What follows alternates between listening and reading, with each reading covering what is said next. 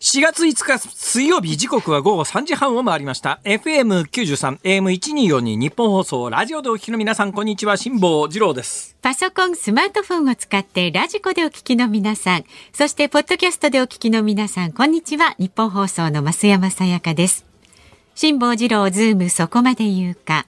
この番組は月曜日から木曜日まで辛坊さんが無邪気な視点で今一番気になる話題を忖度なく語るニュース解説番組です。春眠暁を覚えず、諸々に定調を聞く。はい。はい。えー、毛後年という中国の詩人がですね、この詩ができたのが、今から1300万、いや、そ、そんな1300万年じゃねえや。人類誕生してねえし。1300年ぐらい前ですよ。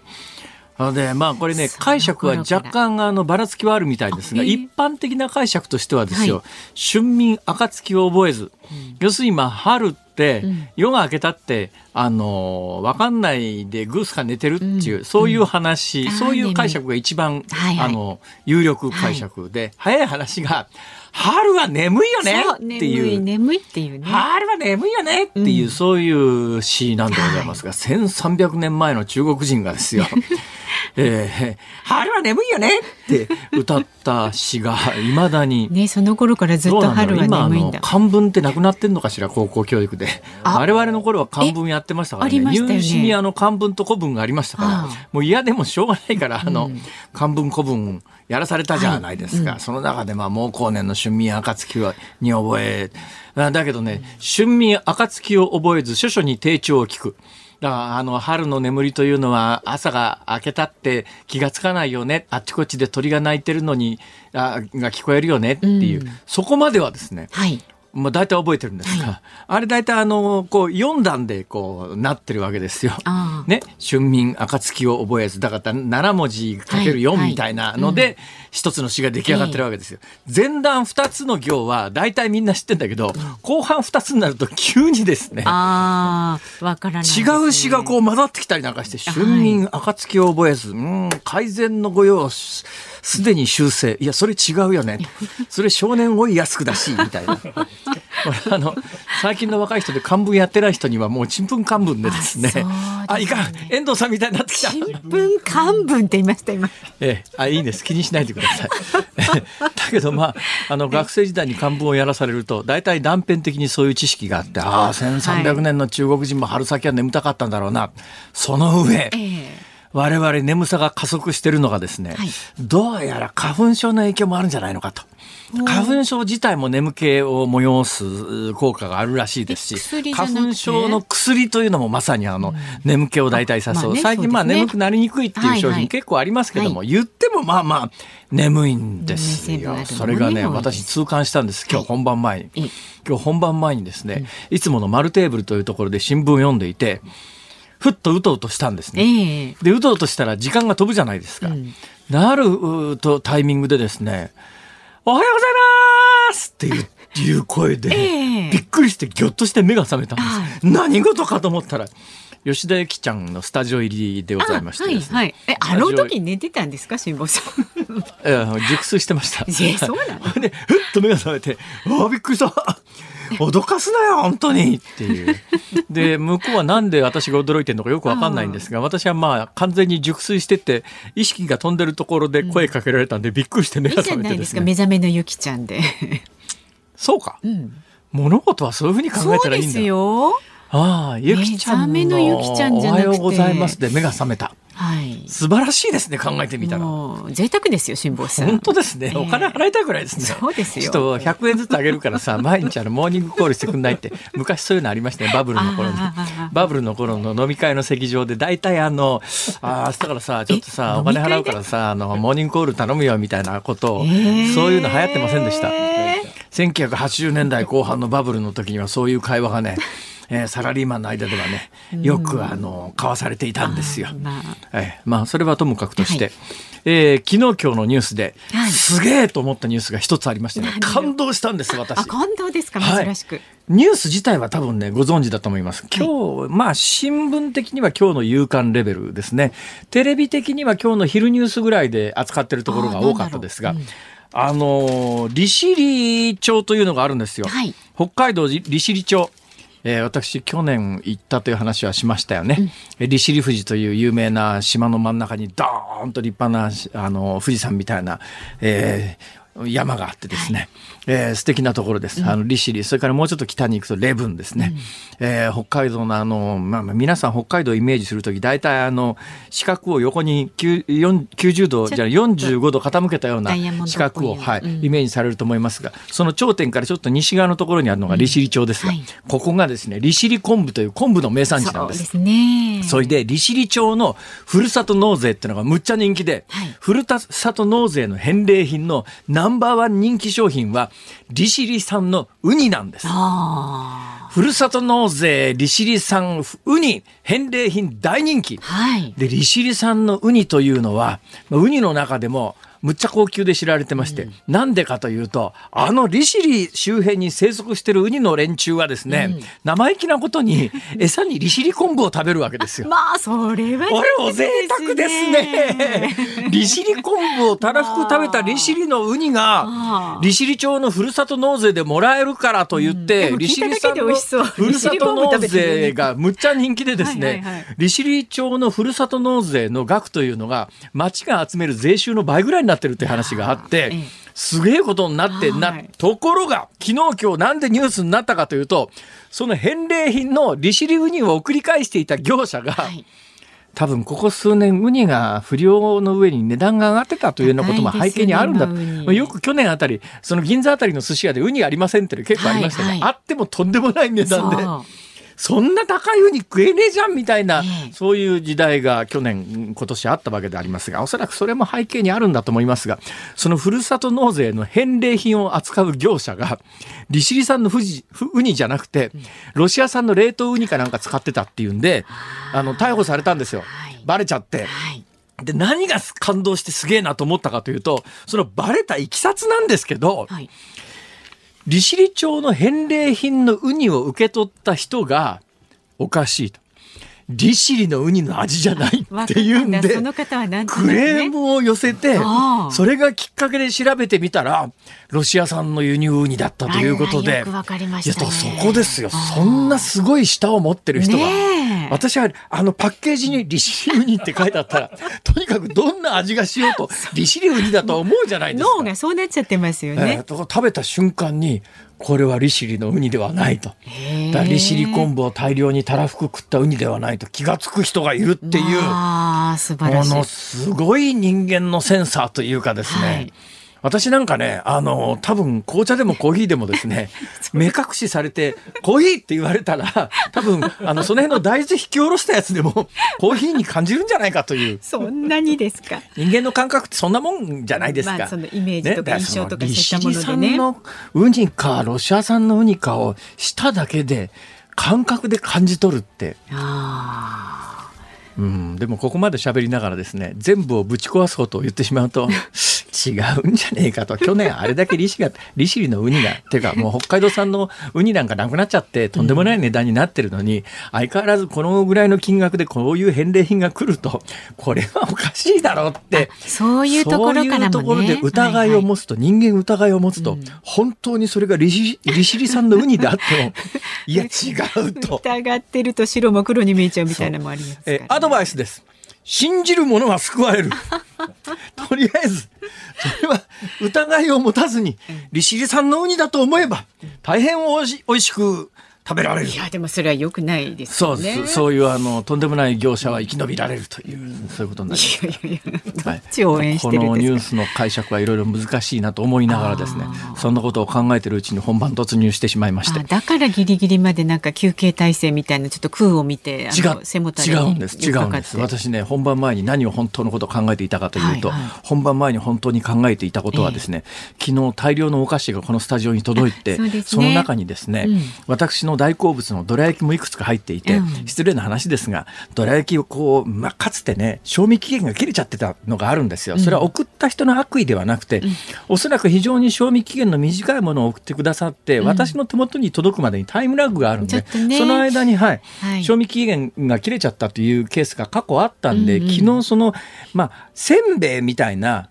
かなり賞味期限の長いのはともかくとして、うん、えー、あんこの入ってる商品がいくつか入ってたんで、えー、これは賞味期限を確保確定した方がいいよなっていうんでざーっと見たらみんなクリアだったんです、うんはい、4月の下旬ぐらいの賞味期限で、えー、全部いけるじゃんと思って、うん、そのどら焼きをすごく楽しみにしてですね、うん、今日本番前に、さああのどら焼きを食おうと思ってい。つものスタジオ出たところにあるお菓子の台のところに行って探したんだけど、はい、影も形もなくてですね、俺のどら焼きはどこへ行ったんだというのを本番直前に考えていたんです。そうじゃキープしとけばよかったじゃないですか一応ほら名前がで辛坊治郎ってこうやって黒マ今度はそうしよう。だってもう撤去されちゃってどこにあるか分かんないんだもん。ほらスタッフでっていうことだからね。みんな食っちゃったんじゃないか。みんなでいただいたか急に人の動きがバタバタと激しくなってるぞ。気気づかなくていいからもう。走ってますよ、今、車内をもう。気の毒。二人も、本当に。気の毒だ。本当に。もう先行きましょう。はい。わかりました。この間にね、どら焼き探していただくということで、株と為替の値動きです。今日の東京株式市場日経平均株価大幅反落となりました昨日と比べて474円16銭安い。2万7813円26銭で取引を終えました。前日のアメリカ株式市場の値下がりを受け、アメリカ景気の先行きに対する警戒感が強まったほか、円高ドル安の進行で輸出関連銘柄を中心に幅広い銘柄が売られました。また為替相場は現在1ドル131円50銭付近で取引されています。昨日のこの時間と比べると1円20銭ほど円高になっていますさあ、ズームそこまで言うか。この後は昨日から今日にかけてのニュースを振り返るズームフラッシュ。4時台のゲストは月1のレギュラーです。第一生命経済研究所首席エコノミストの永濱利廣さんをお迎えいたします。で5時台はトランプ前大統領無罪を主張というニュースにズームしていきます番組では今日もラジオの前のあなたからのご意見をお待ちしております。辛坊さんのトークに関することあなたが気になっているニュースなど送ってください。メールは zoom zoom アットマーク 1242.com 番組を聞いての感想はツイッターでもつぶやいてください。ハッシュタグ漢字で辛坊治郎、カタカナでズーム、ハッシュタグ辛坊治郎ズームでつぶやいてください。で、今日はですね、プレゼントがございます。4時台のゲストの長浜俊弘さんが先月ですね、3月23日にワニブックスから発売されました。エコノミストの父が子供たちにこれだけは教えておきたい大切なお金の話改訂増補版という本出されたんですがこちら3人の方にプレゼントいたします非常にわかりやすくあの中学生とか高校生に向けてねこの、えー、お金の話をしていますよ。ねえー、私本のプレゼントそういえばやってないですよね。ああ、本当だ。うわ、うわ、そんなに大きなリアクションする必要ないじゃないですか、それ。ケチのことはケチに問えです。違いますよ。いや、そのリクエストがあるならいくらでも出しますよ、私は。いや、欲しいっていう方ね、え、そうですか？じゃあ、わかりました。じゃあ、あの、おいおい考えたいと思います。ちょっと別日でね、おいおい考えましょう。さあ、この永濱さんの本、欲しいという方は、件名に本プレゼントとお書きの上、メールでご応募ください。誰がケチのことはケチ なんてこと言うんだ。言っときますけど、私は何回も言ってますけど、ケチじゃないんだって。まあ、SDGs なんだって。わかりました。SDGs の S は辛坊の S。これどうぞ覚えてください。はい。嘘ですよ。えー、ズームアットマーク一二四二ドットコムまで送ってください。で、この、えー、長浜さんの本のご応募の締め切りは今日の深夜零時までですから、ラジコのタイムフリー、それからポッドキャストでお聞きの方も間に合いますんでね、落ち着いてほしいという方はメールを送ってください。で、当選者の発表は商品の発送をもって返させていただきます。はい、そして今日も。あ、お、いあ、あるじゃないですあ、本当だ。どら焼きが出てきた。じゃあいただき誰だ隠してたわ。はい。取っといてくださったんじゃないですか。ありがとうございます。恐縮です。いや、大丈夫です。一つで十分です。二つはやめてください。二つあると二つ食べてしまうんですよ。私これ。あるだけ食べちゃいますからはいあるだけ食べね。ちゃうんですもうね、はい本当に止めどないですから。さあ、じゃあそんな今日ですけれども、ズームオンミュージックリクエスト5時26分頃エンディングにお送りする曲のはいテーマ。大好物のどら焼きが発見された時に聞きたい曲。大好物のどら焼きが発見された時に聞きたい曲ですね。えー、こちらも選曲の理由も書いて、ええズームアットマーク本当はあの1242もともとは消えた時に聞きたい曲にしようと思ったら出てきましたんで。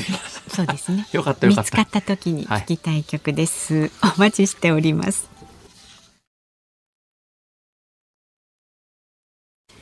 ニッポン放送ズームそこまで言うか。このコーナーでは辛坊さんが独自の視点でニュースを解説します。まずは昨日から今日にかけてのニュースを紹介するズームフラッシュです。不倫関係の口止め料を不正に処理した疑惑をめぐりニューヨーク州の大陪審に起訴されたアメリカのトランプ前大統領は日本時間の今日未明裁判所で罪状認否に臨みましたトランプ氏はビジネスの記録の改ざんに関する34の罪に問われていていずれも無罪を主張しましたアメリカのメディアは次回の対面審理が12月4日に設定されたと伝えました台湾の蔡英文総統が日本時間今日正午前、ロサンゼルスの空港に到着しました。中国政府が猛反発する中、日本時間明日未明、アメリカのマッカーシー下院議長との会談に臨む予定です。フィンランドは4日、NATO 北大西洋条約機構に正式加盟しました。これについてロシアのペスコフ大統領報道官は、ロシアの安全保障と国益に対する侵害と指摘し対抗措置を取ると述べました在中国日本大使館によりますと大使館職員が中国当局に拘束されたアステラス製薬会社の50代の日本人男性と面会しました。男性の健康状態に問題はないということです。外交関係の正常化で合意したイランとサウジアラビアが明日6日に北京で外相会談を行う方針であることが分かりました。中東の覇権を争って対立してきたイランとサウジアラビアは今年3月中国の仲介で関係正常化に合意し2ヶ月以内の大使館再開で一致しました。ウォール・ストリート・ジャーナルの電子版は欧米自動車大手のステランティスとドイツの BMW が北米での電気自動車用の電池工場の新設に向けてパナソニックホールディングスと協議していると報じました。朝日新聞社は長友館セット版の月決め購読料を5月1日から500円値上げして4900円にすると発表しましたそして長官のみの統合版も500円値上げして4000円とします。また愛知、岐阜、三重の東海3県では有刊を休止することも発表しました。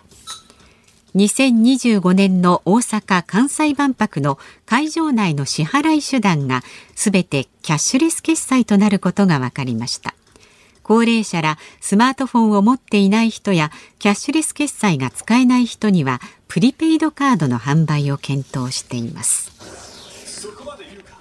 ざーっと解説していきますか。朝日新聞が長友館セットを500円値上げして4900円。ということは今まで4400円だったやつが4900円ですから、はい、1割ぐらいの値上げということになりますね。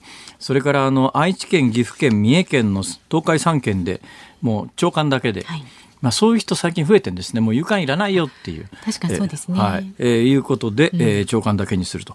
で、新聞がどのぐらい今苦境になってるかというと、はい、過去5年間の新聞の部数の減り方が今後ずっと続いたとして、うん、まあ、それはちょっと最後の方はないと思いますよ。数年続いたとしても最後はだんだんあの落ちるスピードは鈍ってきますから、うん、そんなに単純計算できるわけじゃないんですが、過去5年間の落ち方が今後続いたとすると、あとおよそ15年でゼロになります。10個でなくなっちゃうんですか、はい、もうそのぐらい落ちてるんです。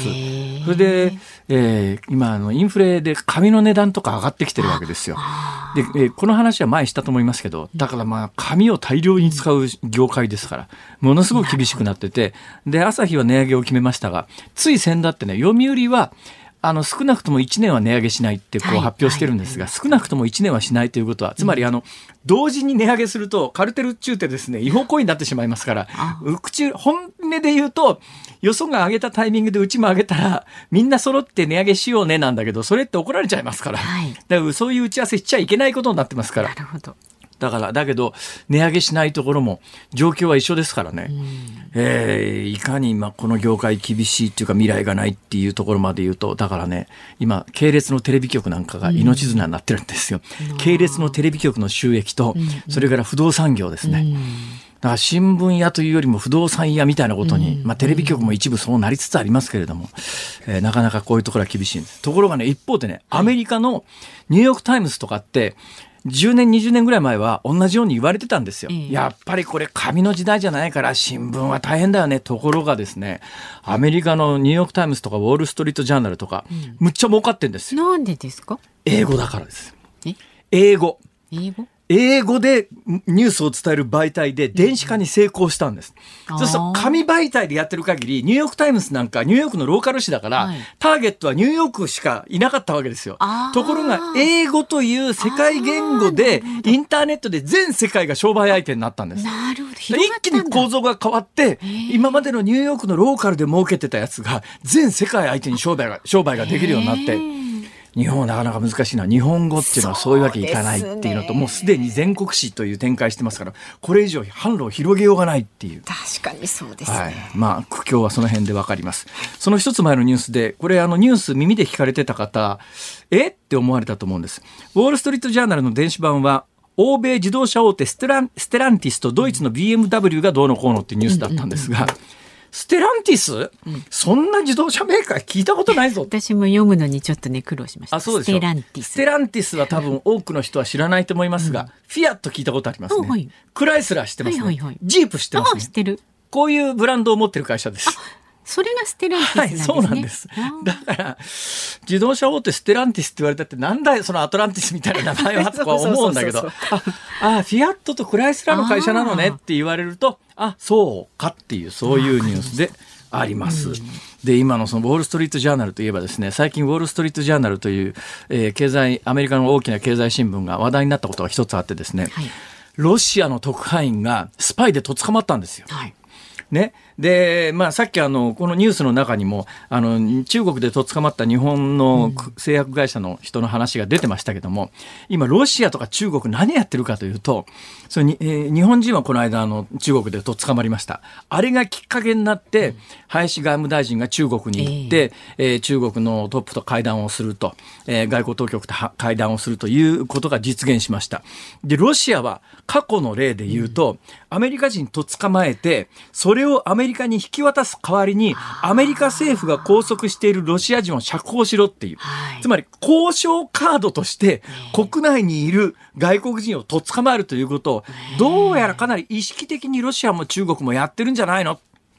となると、えー、この間と捕まった製薬会社の日本人だけではなくて、はい、えー、ちょっとロシア、中国にいる日本人はいつ何時交渉カードとしてと捕まってしまうかもしれないというこの危機感を持っておいてもいいかなと思います。すね、はい、えー、冒頭のニュースはあのトランプ大統領の起訴の話ですが、この話は今日はあの5時台に詳しくやることになっておりますので、そでそちらの方にちょっと時間を使いたいと思います。以上です。はい、はい、ズームフラッシュでした。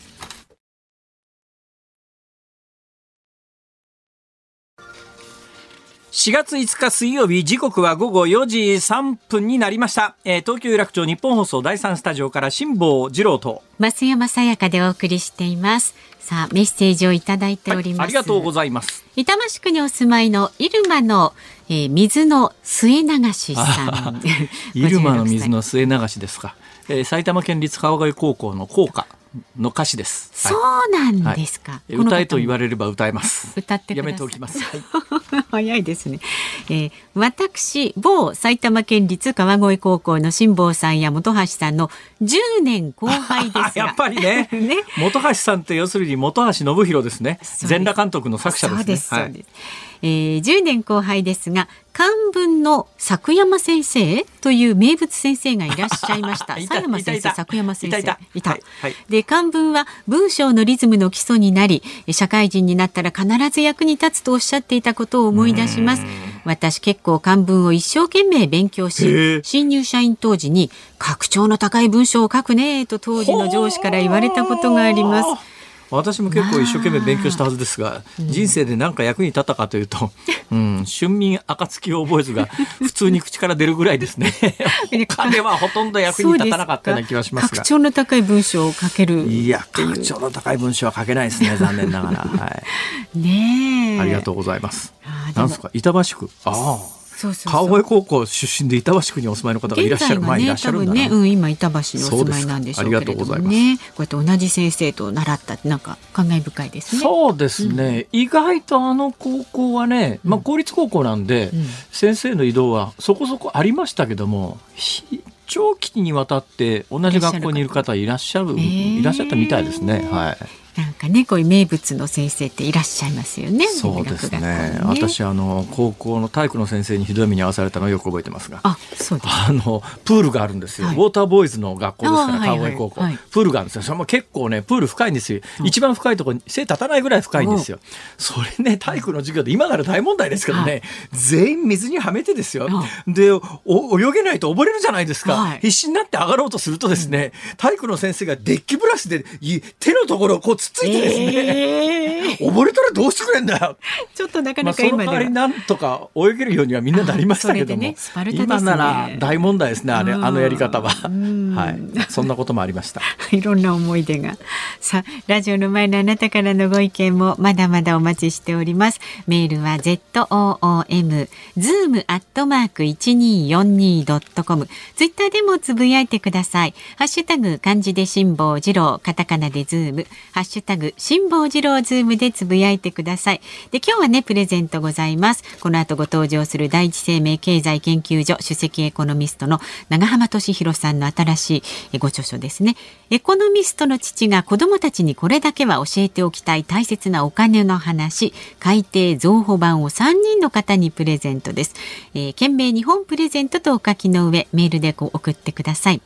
ズームアットマーク一二四二ドットコム。応募の締め切りは今日の深夜零時までです。ぜひラジコのタイムフリーですとかポッドキャストでお聞きの方も間に合いますので、えー、応募ください。当選者の発表は商品の発送をもって代えさせていただきます。それから今日のズームミュージックリクエストのお題。大好物のどら焼きが発見された時に聞きたい曲です。こちらもお待ちしております。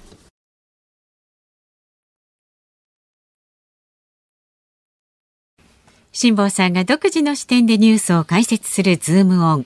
この時間特集するニュースはこちらです。日銀短観から今年の日本経済を読み取る。日本銀行が発表した3月の日銀短観全国企業短期経済観測調査の大企業製造業の業況判断指数は前回から6ポイント悪化となりました。悪化は5四半期連続です。一方大企業非製造業はコロナ禍からの行動制限の緩和が追い風となり1ポイント改善のプラス20とコロナ禍前の2019年12月の水準まで回復しました。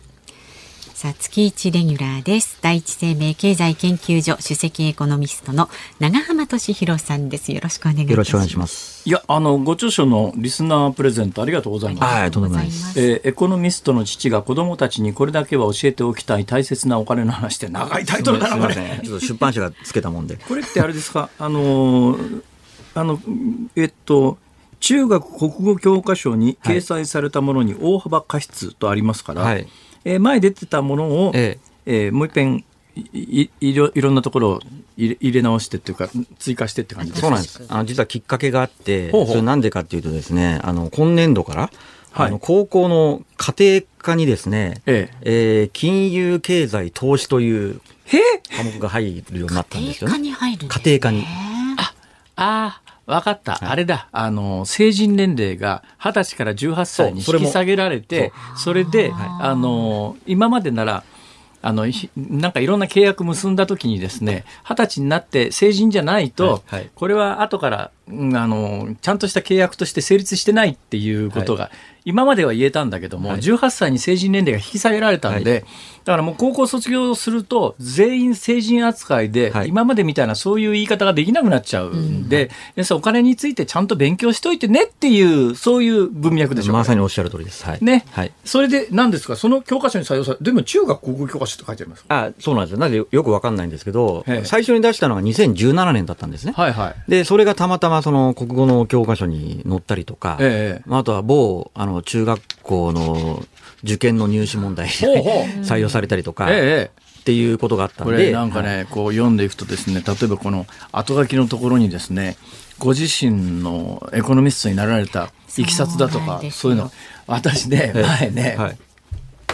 あの、時計の話をされたじゃないですか。はいはいね、はい時計の話を。ほう、なんか時計業界に詳しい人なんだなと思ってたら、この本を読んだら、なんですか、ご実家時計屋さんですか？そうです。あの、私の父親まで3代続く時計屋だったんですけど三代続く時計屋。はい。どこでですか？え？あの、栃木県の足利市というところなんですけども。栃木県の足利ではい。ああ、でもね、時計屋っちゅうのはね、金持ちですね、基本。いや、そんなことないですよ。そんなことなくてですね。あの、それこそ、あの、うちの父親がやってる頃はですね、ええもう量販店で安い時計が出てきちゃったもんですから、はいはいもう時計屋じゃ食っていけないってとこことで、あの、父親がその、メガネの資格取ったりとか、ええ母親が貴金属販売したりとかっていうふうに業態を若干変えたんですけど、ええただ私は、もうあの、絶対に家は継ぎたくないと思ったので、なんでですか？え？だって、なんかお先があんまり未来持てないじゃないですか。だからい、うん嫌いな勉強をして微妙だな、そのままやり続けてたらどうかな。結構アンティークのいい時計とかあるんじゃないですか、お家に。いやーでもさすがに田舎で出,、ね、出店してお店でやるっていうのは結構厳しいと思いますけどね。っ。ていうか多分ね昔の時計屋さんは技術がものすごく必要でうん。分解して中の歯車こうねなんか分厚い眼鏡みたいなやつかけてですよ。あれができないと無理ですよね。手先が器用じゃないとできない仕事そうなんでねです。す。だから私別にね、手先はそんな、あの、はい、まあ結構器用だったんですけども、ただね、やっぱりそうですね、あんまり魅力は感じなかった。そういう時代じゃないだろうと。うん、そうですね。いうことですか。はい。あでも何ですか、そのお時計屋さんをやっていたお父様から、はいえーお金のことについては学んだいや、学んだというかですね、えええーたまたまその父親が知り合いに証券会社の友人がいたらしくてですね、ええまあそれきっかけでかなり株をやってて、はい。まあ今でも個人投資家なんですけども、ええまあその時にまあ、まあちょうどバブル期ぐらいだったので、私が高校生の頃ね。80年代。そうです。なので、まあそこですごいなんかそういう経済とか。いや、80年代に株やってた人はね、うん面白いほど儲かりましたよね、あの頃。あの頃ね、80年代ってね、今みたいに携帯電話がない時代なんですよ。はいはいで、ネットもないですから、うん例えば海外旅行に行くと、その間日本の情報が途絶えるんですね。私ね、80年代によく覚えてるのは、海外に行くじゃないですか。そうすると帰りの飛行機でですね、みんなが機内で配られる日本経済新聞を奪い合って、もう、もう帰りの飛行機の中でみんな株式欄をバーンと見て、自分の株が自分が海外に出てる間どうなったかっていうのを、あーチェックしてだから当時はその株の儲けで海外に遊びに行くなんてのが普通にできた時代ですよね。みたいですね。まあうちの父親やってませんでしたけども、ええ。ただやっぱりあれですよ、その後にバブル崩壊で相当痛みにあったみたいですそれけどね。はもうあの、はい誰ご多分に漏れずいや、それでうつ病になったって言ってましたから。え？うつ病になったって言ってました。ああ、バブル崩そう壊で。いう人は多かったし、はいあの大会社がバタバタ潰れた時代ですからね、それはしょうがないっちゃしょうがないですかね。はわかりました。いや、それで、そのご著書を3人の方にプレゼントということで、後ほどまたね、その案内は、はい、ありますので、はい、えーありがとうございます。さて、えー最近出てる内外の経済指標みたいなやつがいろいろ出てます。今日も、はい昨日も今日、昨日から今日もなんか、あの、アメリカ出ました、なんか。あ、えっ、と、昨晩に、はいあのーなんか求人の雇用関係のデータが出て、はいはいこれ良くなかったんで、だ今日の日本株の下げはそれの。今日なんかどんと下がりましたよね。はいあれニューヨークも下がったんですか？下がってます。はい。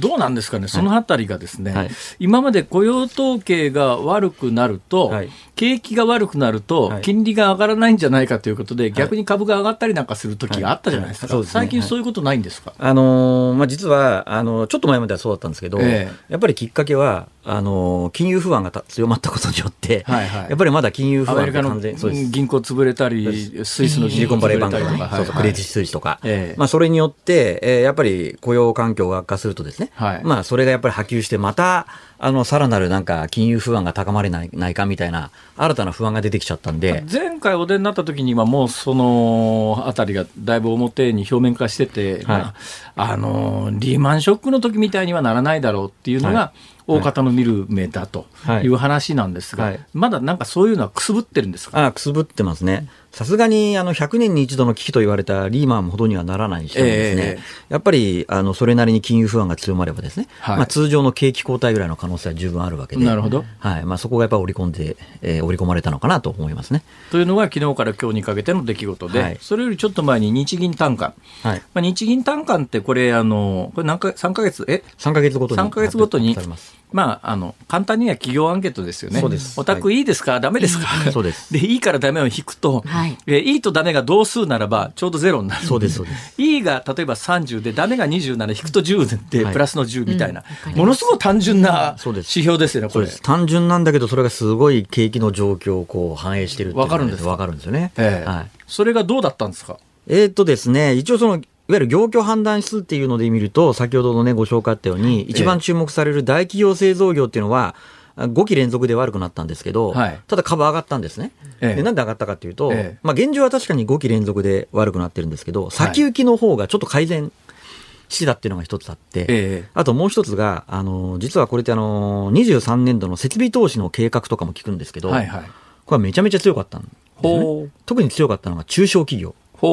普通中小企業って設備投資計画ってそんなにきっちり年度前に決めないので、最初は大幅マイナスからちょっとずつ情報修正されていくっていうのがこれまでのパターンだったのがです情ね。情報修正っていうのは上の方に修正というこそうです、とですね。そうです、はいそれがですね、まだあの、年度が始まる前に調べてるのに、ええもう中小企業の設備投資計画がプラスなんてこと今までなかったんですけど、どうしてなんですか、それは？これですね、あの、おそらくですね、また別のデータで、その、いわゆる、あの、雇用人員判断指数っていうのがあって、どれだけ、企業でどれだけ人が余ってるか足りないかっていうのを聞いたデータがあっえてえ、これがですね、まあ大企業、中小企業とも人手不足なんですけどええ、特にやっぱ中小企業の人手不足がものすごい、もうバブル期以来ぐらいの深刻な状況になっていてああ、どうやらそれを、まあ、に対応するためにええ、設備投資が増えてるみたいです。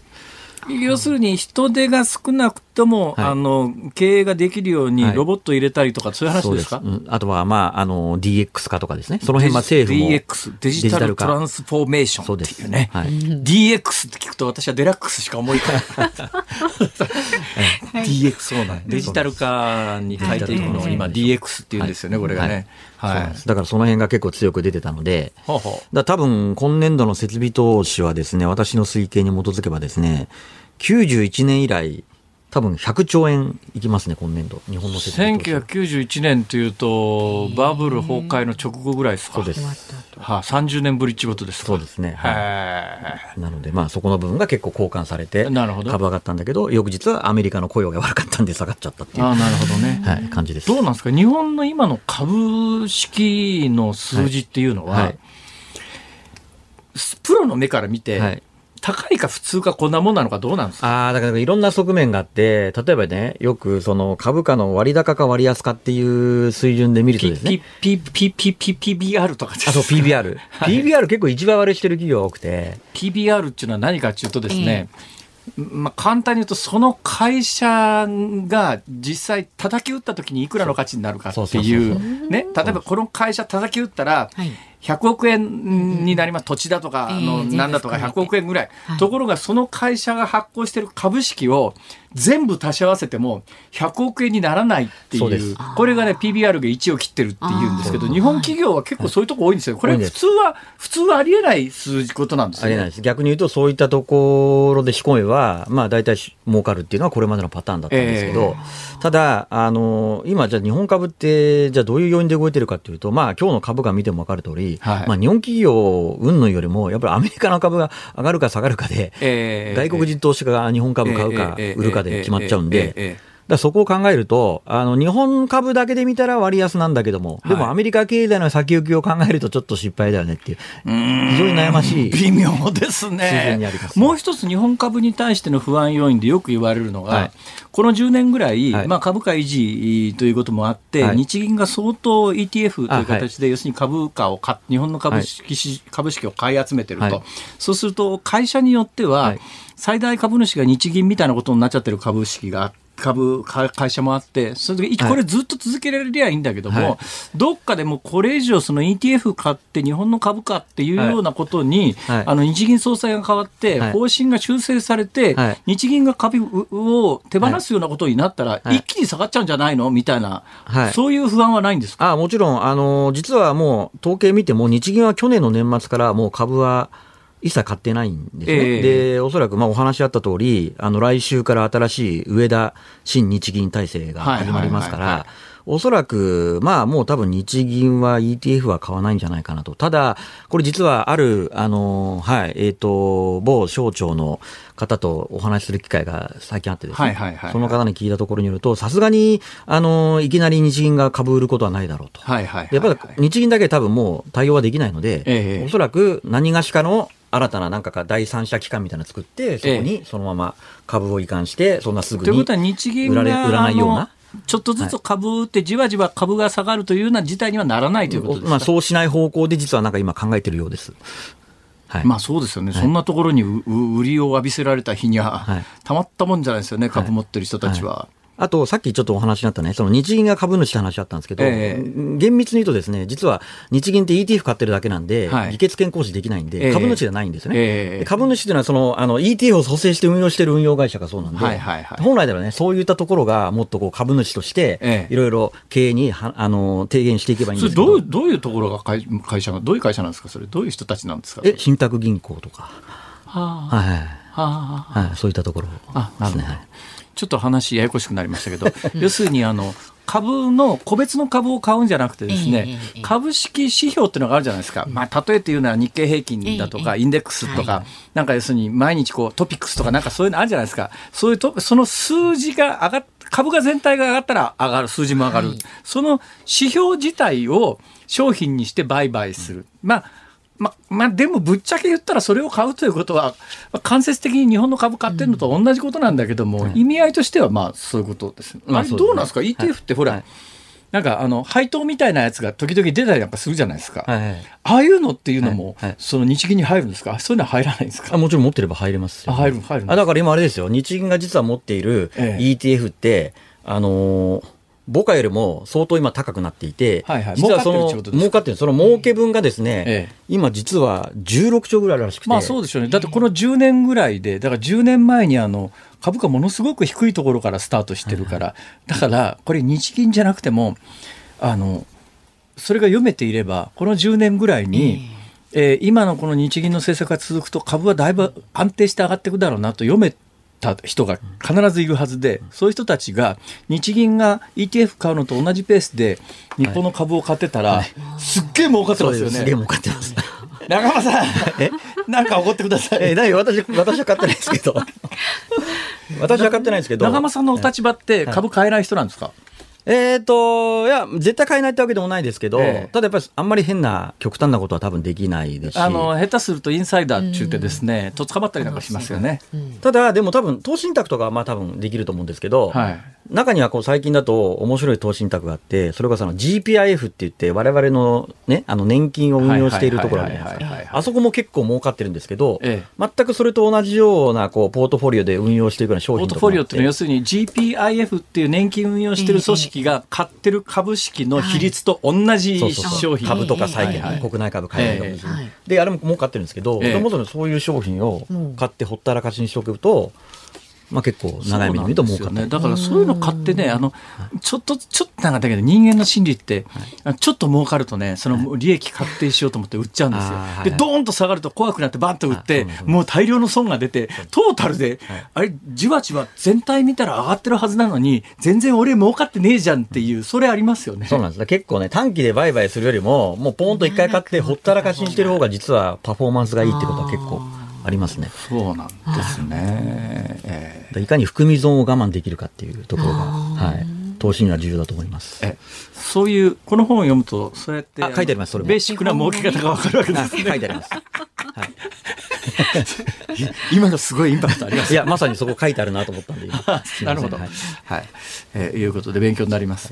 えー、で、どうなりますか、これから？あ、これからですか？はい、あ、実は、まあ、一つ明るい材料としてですね、えー、あの、やっぱ春闘がですね、はい、いや、何気なく今年結構すごかったなと。えー、今のところ公表されているデータだと、もう30年ぶりの賃上げの水準になりそうで、で、まあ、それはそれでいいんですけど、ただ、まあ、もちろんのことながら、その、すべての企業があるわけじゃないわけですよ。ものすごい賃上げする企業と賃上げしない企業っていうのは結構まだらなことはそうなんですけど、そこで最近新たな動きが出てきてるのが、はい、最近、あの、失業率新しいデータ見たら結構失業者が増えていたんですけど、はい、内訳を見ると、実はそのリストラされて失業するって人が増えてるっていうよりも、ええ、自分から住んで失業して、あの、辞めてる人が増えてるんですよ。どういうことですか、それ要は、あの、賃上げが進まない企業を辞めて、もっと賃上げの企業に転職しようって人が増えてるみたいです。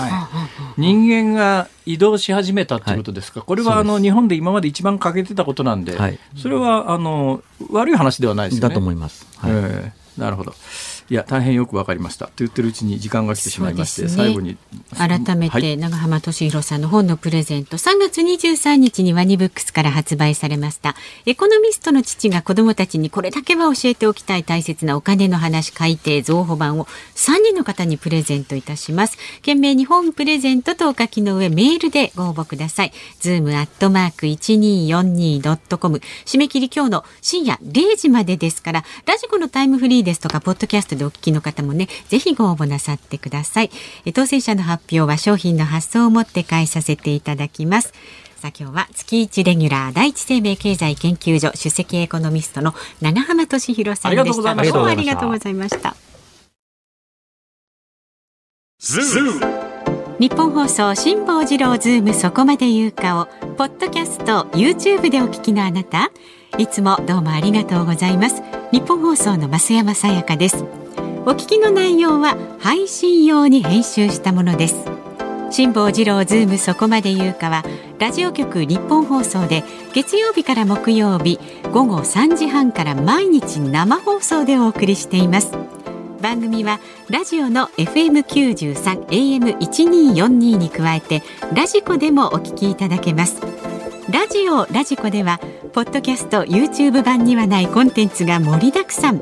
アトムさん吉田由紀ちゃんの中継企画さらに辛坊さんが「夕刊富士」の気になる記事を解説するコーナーそして辛坊さんが聞きたい曲をお送りする「ズームオンミュージックリクエスト」などラジオラジコでしか聞けないあんなことやこんなことがいっぱいです。ポッドキャスト YouTube を聞いた後はぜひラジオラジコで辛坊治郎ズームそこまで言うかをお楽しみください。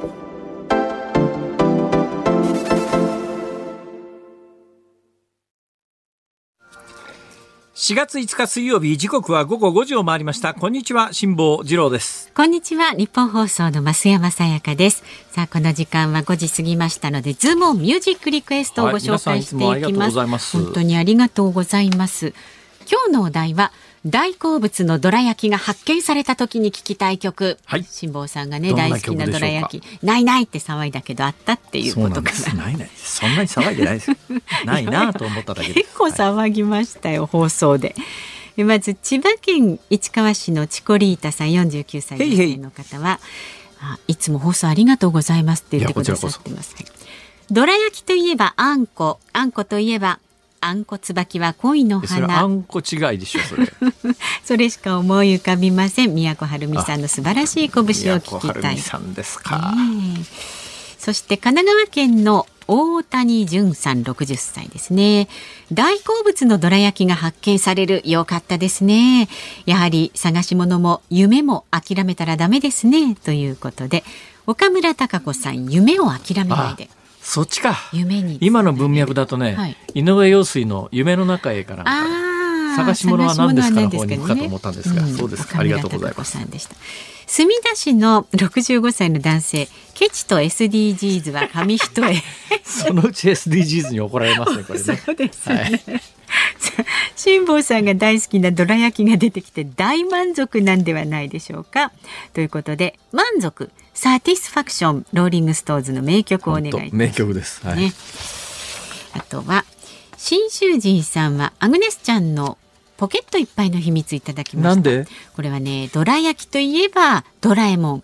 ドラえもんといえばポケットなので辛坊さんもポケットに入れて持ち帰りそうだからと。ああ、うん。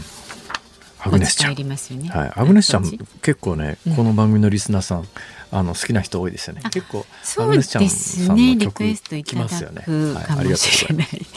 それから神奈川県のはい気にしないでください。いや大丈夫です。大丈夫です。気気にしないでスルーしてください。はい。先 please 進んでください。もういいです。はいありがとうございます。えーっと神奈川県の田七さんどら焼き大好き神奈川県でどうして大七なんだ？わ。かんないですけどドラえもんですねとやっぱりこの方もね映画ドラえもんの主題歌畑基博さんのひまわりの約束をリクエストしますほいほい。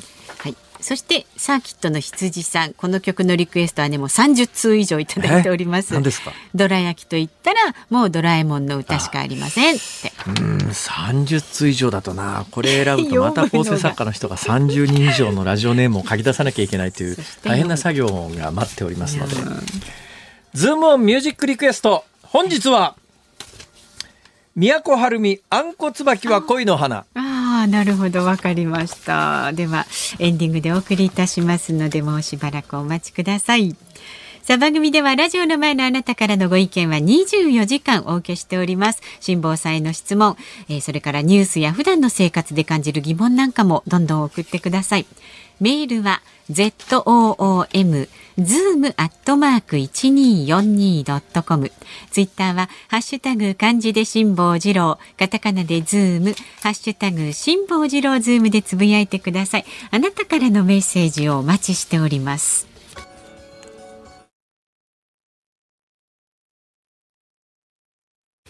辛坊さんが独自の視点でニュースを解説するズームオン。今日最後に特集するニュースはこちらです。トランプ前大統領無罪を主張。不倫関係の口止め料を不正に処理した疑惑をめぐりニューヨーク州の大陪審に起訴されたアメリカのトランプ前大統領は日本時間の今日未明裁判所で罪状認否に臨みました。トランプ氏はビジネスの記録の改ざんに関する34の罪に問われていていずれも無罪を主張しました。アメリカのメディアは次回の対面審理が12月4日に設定されたと伝えました。次の審理が12月4日ということは、年明けすぐにもう大統領選挙が本格化しますので、はい。えー大統領選挙に影響がどのくらいあるかというと、今回のあの起訴自体はね、大統領になる資格とは何の関係もないのって、むしろね、驚きなんですけども、まあいや、スキャンダルとしてあんまり綺麗なスキャンダルじゃないじゃないですか。すね。なんかあの、ポルノ女優みたいな、それもポルノ女優がどのポルノ女優なんだということで今、ネットですごいあの、その女性が出ている動画みたいなやつが検索が、あの、大変な勢いになって伸びてるみたいな話が、ええ。今日夕刊富士出てましたけどね。ええ。まあ、いや、まあ、それを不倫関係をもみ消すために、えー弁護士通じて金払ってたと、で。その弁護士がなんでそんなにひょいひょい喋っちゃったかというとですね、はいその弁護士は別の罪で挙げられて、あの、3年の実刑食らっちゃったんですよ。あーほん で、まあ自分実刑食らっちゃってるええし、ええまあきっとなんか思うところもあったんでしょうね。ええだからまあペラペラ喋ってるという状況なんですが、はい。こんだけまああんまりあの綺麗じゃないスキャンダルが出ると支持率が下がって当然だと、うん。我々の感覚だと思いますよね。ええ。ところがですね、むしろ爆上げに近いですよ。爆？上げ？まあ、爆とまでは言えないですけど、かなり上がりました。ええ。今回の騒動で。なんで今回の騒動で上がったかというと、やっぱりあのトランプ大統領、元大統領の支持者の皆さんって、まあなんかほとんど信仰に近い感じでトランプ大統領にこう入れ上げてるっていうか思い入れが強い人たちがいるわけですがはい、今回はそういう人たちじゃなくても、ちょっと今回のこのケースでトランプ大統領の刑事訴追はあまりに政治的なんじゃないのかって見る向きが結構多いんです。というのは、はいはい。このポルノ女優とのスキャンダルって、もうあの前回立候補した時に何回も言われてる話で,、ええ。で過去捜査もされてるんですがええ過去捜査されてる状況の中ではいやこれはなかなか犯罪として立件されないよねってまあ、えー話はもうみんな知ってる話で、えーもう何年も経って、えーそんな状況が続いてたんだけども一昨年ですね、えーこの地元の今回あのニューヨークで挙げられたんですがニューヨークのまあ、あの犯罪立件するのは検察官。日本でもそうですけれども、えー法廷でですねこいつはこんな悪いことしたからこういう罪にしてくれっていうのが検察官の役で、弁護側というのはいやそんなことしてませんよというような守る側が弁護士でで裁判官というのがあの日本の場合はその裁判官が決めます。まあ、日本も裁判員裁判が導入されてから、はい。裁判官が決めるとまで言えませんけれども、アメリカの場合は有罪無罪は陪審員が決めますね。ええそれでまあ陪審員が有罪か無罪かを決めるとあと量刑は裁判官が決めたりなんかするというそういうシステムになってますが、その訴追する検察官が今から2年前にえーアメリカの検察官って日本と違ってですね選挙で選選ばれるんですよ。選挙で選ばれる公職なんです。はいはい。それで、はい今回トランプ前大統領を訴追したニューヨークの検事、検察官というのは、今から2年前の選挙で、俺が当選したら、あんなトランプなんてやつは、あの、重罪で豚箱に放り込むっていうのを公約に掲げて当選した、まあ、あの、トランプ大統領共和党ですけども、はい。まあ、今、バイデン現政権が民主党ですが、その民主党から立候補した検察官なんですね。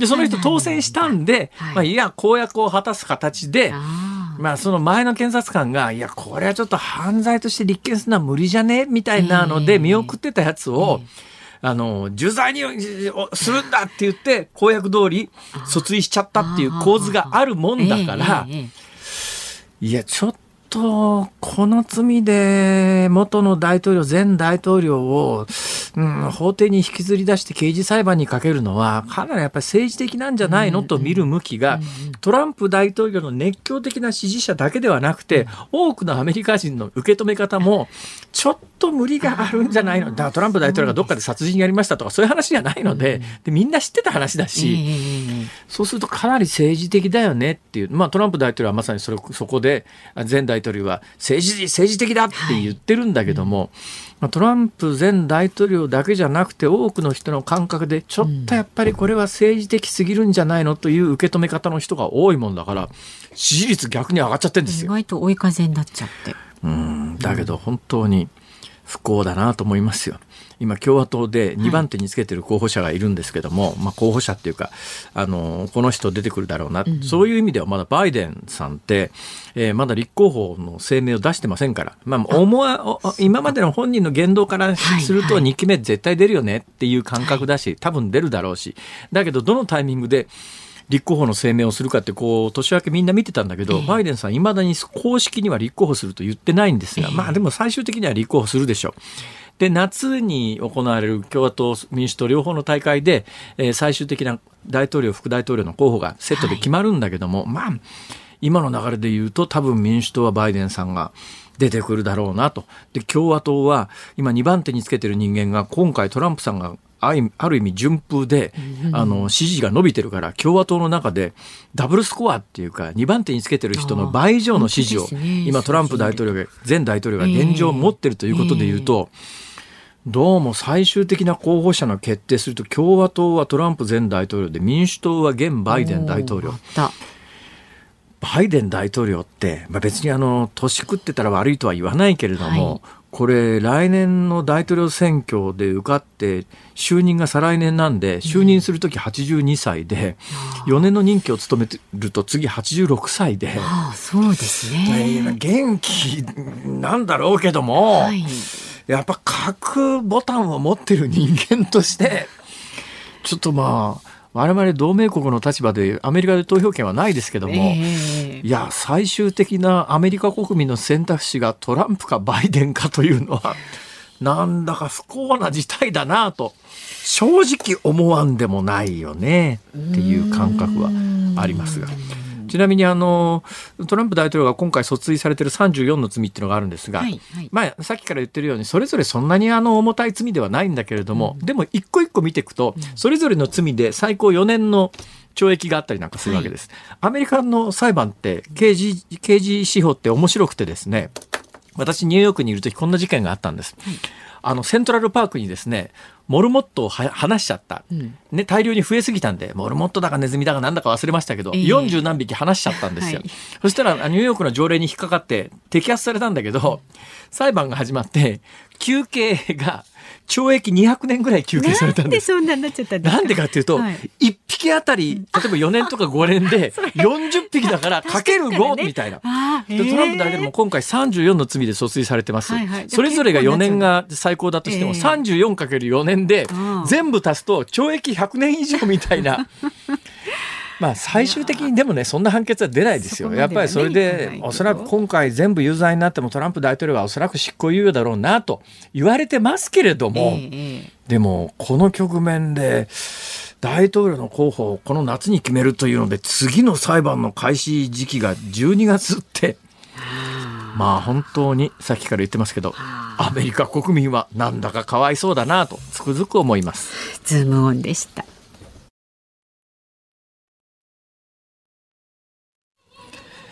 ズームミュージックリクエストをお送りしているのは市川市チコリータさん、東京都つぶあん派さん、伊勢原市アクアフェリオさん、お三方からのリクエスト、都はるみ、あんこつばきは恋の花。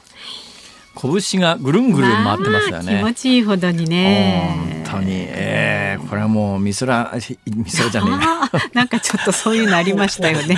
紅白みたいになっちゃってます。今わざとじゃないんですけどもやっぱりうん都はるみと美空ひばりは間違いがちですね。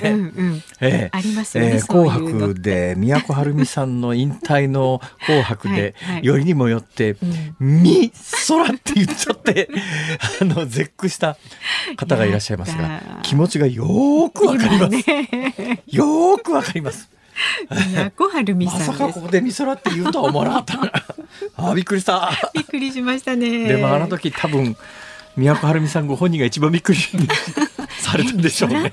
えこのタイミングで？あの時どんな表情でどうやってツッコミ入れたかそのまま歌ったかもう完全に忘れちゃいましたけどねね 結構周りはピリピリしたでしょうね。いやーこんなにねあのゆるゆるとした番組じゃないですからね、まあ、ちょっとあれ紅白はね。一言でもなんかゾッとしますね ね思い出すだに。本当ですよ。想像するだにゾッとしますが、ははいはいい。でもまあ人間は失敗する生き物ですからしょうがない失敗して成長しましょう。はいそういうことです。はいさあお聞きの日本放送この後5時30分からは日本放送ショーアップナイター横浜スタジアムから DNA 対巨人戦。解説野村弘樹さん。実況清水久志アナウンサーでお送りします。